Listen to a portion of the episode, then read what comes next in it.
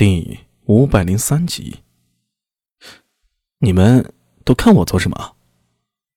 苏大为脸色一黑。虽然我爹叫苏三郎，但是跟什么小野家族可没什么关系啊。他不说还好啊，这么一说，苏庆杰和玉石宝林没绷住啊，顿时扑的就一声笑场了。小野四郎这些倭人不由得面面相觑，搞不懂这些不良人在笑什么。不过，先前那种剑拔弩张的气氛确实好了不少。几位大人，这么晚了来我们会馆，请问是何事啊？小野四郎一脸困惑的问道。苏大为清了清嗓子：“这位小野观主，哦，你可以叫我唐人的名字，苏四郎。”小野四郎好心的提醒道：“呃，不必了。”苏大为扫了一眼尉迟宝林和苏庆杰，只见这两个人很没义气的扶着其他不良人的肩膀，揉着肚子，肩膀不停的在抽搐着。尼玛，这两个恶贼！苏大为心里暗骂着，向小野四郎说道：“哦，我们前来是来查一桩案子，劳烦小野馆主配合一下。是什么案子啊？”啊。昨日上元夜，有人劫走了几个孩子，馆主也听说了吧？你们难道怀疑我们东瀛会馆藏了孩子？小野四郎表情一僵，然后抬头，忽然发出大笑声：“哈哈哈哈哈哈！不瞒各位，猜对了。”哦，苏大伟点点头，突然反应过来，手按腰刀，厉声道：“你说什么？”我是说，我们这里真的有两个孩子。”苏四郎得意洋洋的说道。“几位大人如果想见，我们可以带你。”八嘎！你们做什么？他的话还没说完呢，就见苏大伟和苏庆杰、尉迟宝林一帮不良人和禁卫抽出唐刀，向自己比划过来。那冷冽的杀机吓得他汗毛倒竖。用句老话怎么说着？踏破铁鞋无觅处，得来全不费功夫。这东瀛会馆的馆主居然脑残到亲口承认了自己绑孩子，这场劫持幼童的案子在一天之内告破了，总算能对上面有所交代。混乱之中，东瀛会馆那些倭人武士纷纷拔刀，想要将小野四郎给抢回来，但是却被小野四郎大声喝止。小野四郎被十几把刀抵住全身要害，动弹不得，但是脸上不见一丝慌乱。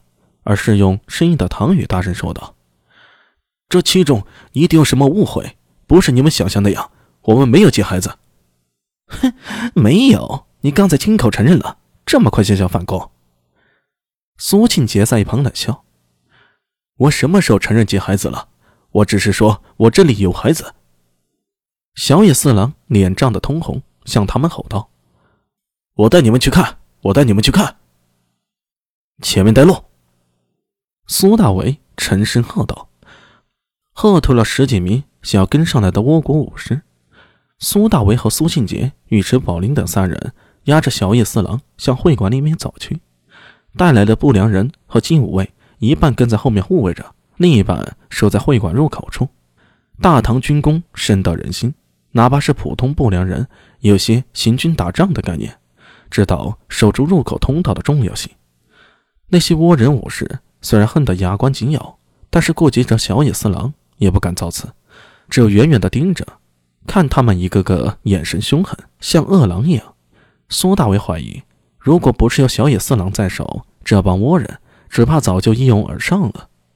会馆的地方颇大，跨过一座院落，穿过一条长廊，来到一个独立小院里。小野四郎有些嫌弃了，看了一眼对准自己脖子上的唐刀。伸出食指搭在刀背上，将刀推开了些。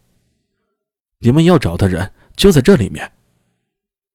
苏大伟想了想，反手将横刀入鞘，又朝他做了个手势，带我们进去。八吉亚路。小野四郎骂了一声，低头愤愤地走上前去，在一间门房前敲了敲。法师，法师。这里面住着一个僧人，僧人和失踪的孩子又有什么关系呢？苏大为心中暗暗奇怪，停了一停，从屋内传出一个稚嫩的声音：“是谁呀？”小野四郎说道：“是我，小野馆主。有几位大唐不良人是要找上云夜失踪的孩子，发誓，可否让他们见一见？”不良人。稚嫩的声音再次响起，旋即沉默。过了半天，正当苏庆杰和尉迟宝林快要按捺不住的时候，那声音再次响起：“让他们派一个人进来，只许一个，不要多了。”小野四郎点了点头，转头向苏大伟他们说道：“你们听法师的话，有谁进去，你们自己决定。”这里面是什么人？苏庆杰忍不住问道：“是你们要找的人。”小野四郎板着脸说道：“你们谁去见法师？快点决定。”法师嘛，怎么里面那人的声音如此幼小？这法师有多大？尉迟宝林问道：“别管这些，你们决定没有？谁进去？”